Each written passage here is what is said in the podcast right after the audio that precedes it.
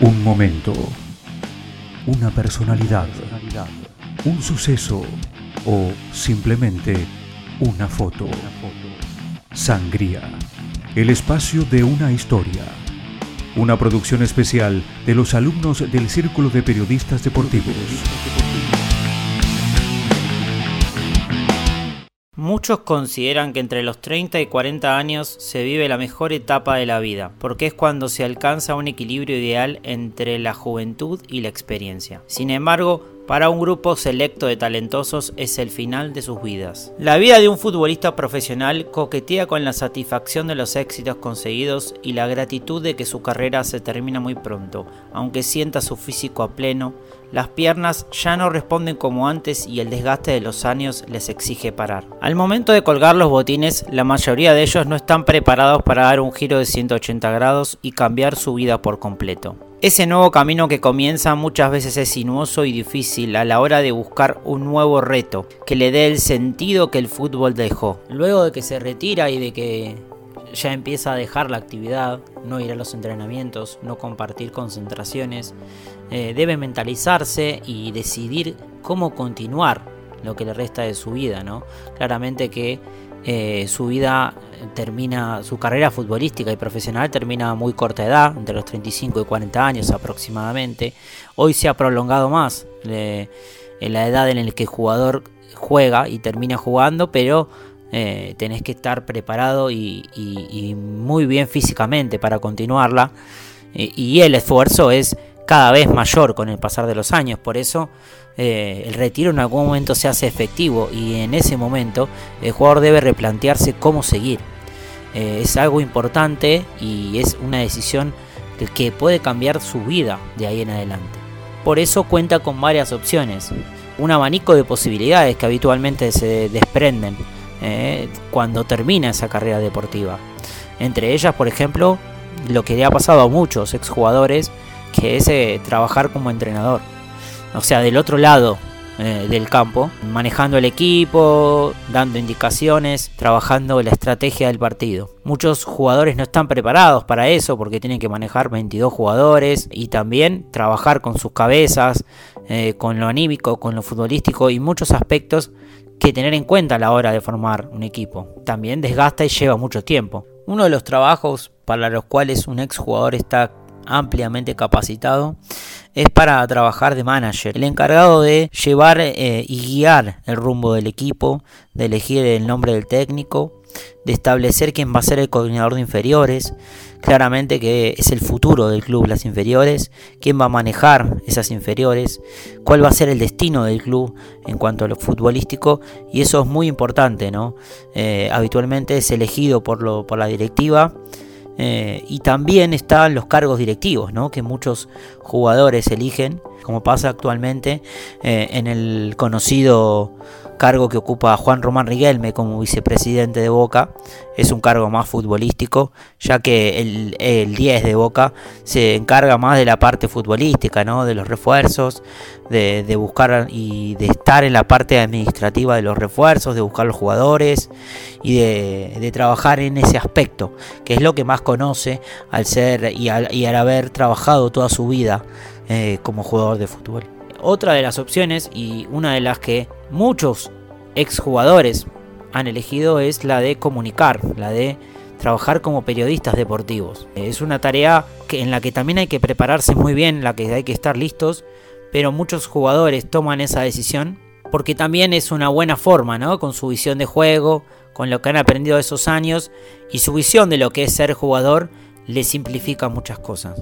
Una de las voces más importantes, un comunicador y un gran periodista, es el mismísimo Kike Wolf, que ha jugado y militado en varios equipos importantes, entre ellos el mismísimo Real Madrid. Quique nos da su visión y nos cuenta cómo fueron sus inicios en esto que es el periodismo deportivo, en esto de comunicar y contarle a la gente lo que ve. Hace muchísimo tiempo de esto.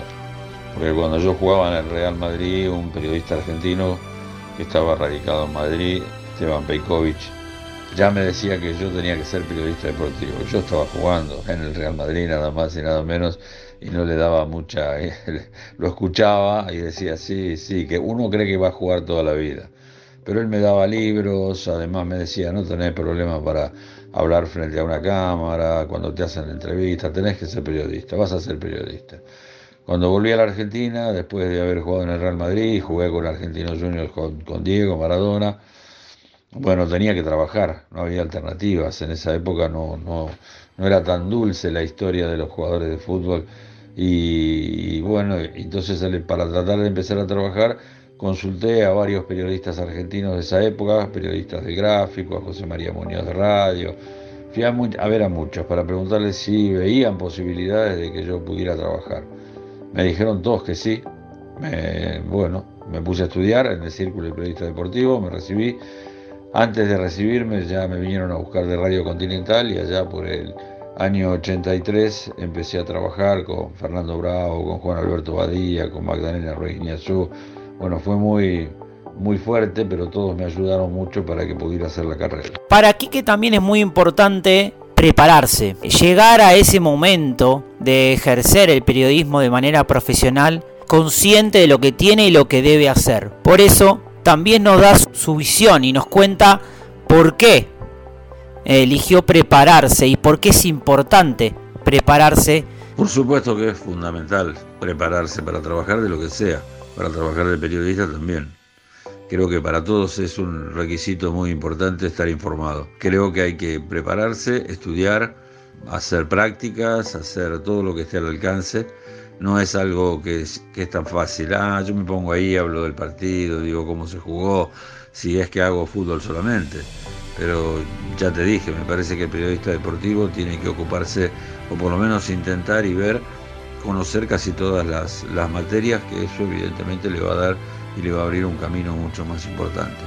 Pero, pero no hay una cosa fundamental. La cosa fundamental es estar atento, es saberlo es escuchar, es mirar, es observar y bueno, y tomar sus propias convicciones para, para ser una persona que sabe del deporte, que estudió del deporte, que se recibió de, periodista deportivo y que nada, y que tiene ganas de seguir esa carrera. Eh, siempre le digo a los muchachos jóvenes, yo soy el director de la carrera de periodismo deportivo en Guade, y siempre le digo a los chicos que hay muchas carreras en el camino entonces que no se pongan solamente en la cabeza, eh, si no hago esta, tengo que hacer esta y tengo que hacer esta. Si no le gusta, evidentemente tiene un abanico muy grande como para tratar de aprovechar cualquier otra carrera y prepararse de la mejor forma en algo que le guste. Los futbolistas retirados que se convierten en periodistas cada vez son más. Cada vez tenemos más gente en los medios que nos cuenta sus vivencias, que le pone voz a sus pensamientos y que muchas veces eh, por su participación en un campo de juego, tienen una visión un poco más amplia de lo que es el juego y de lo que puede ser también muchas veces esos vestuarios.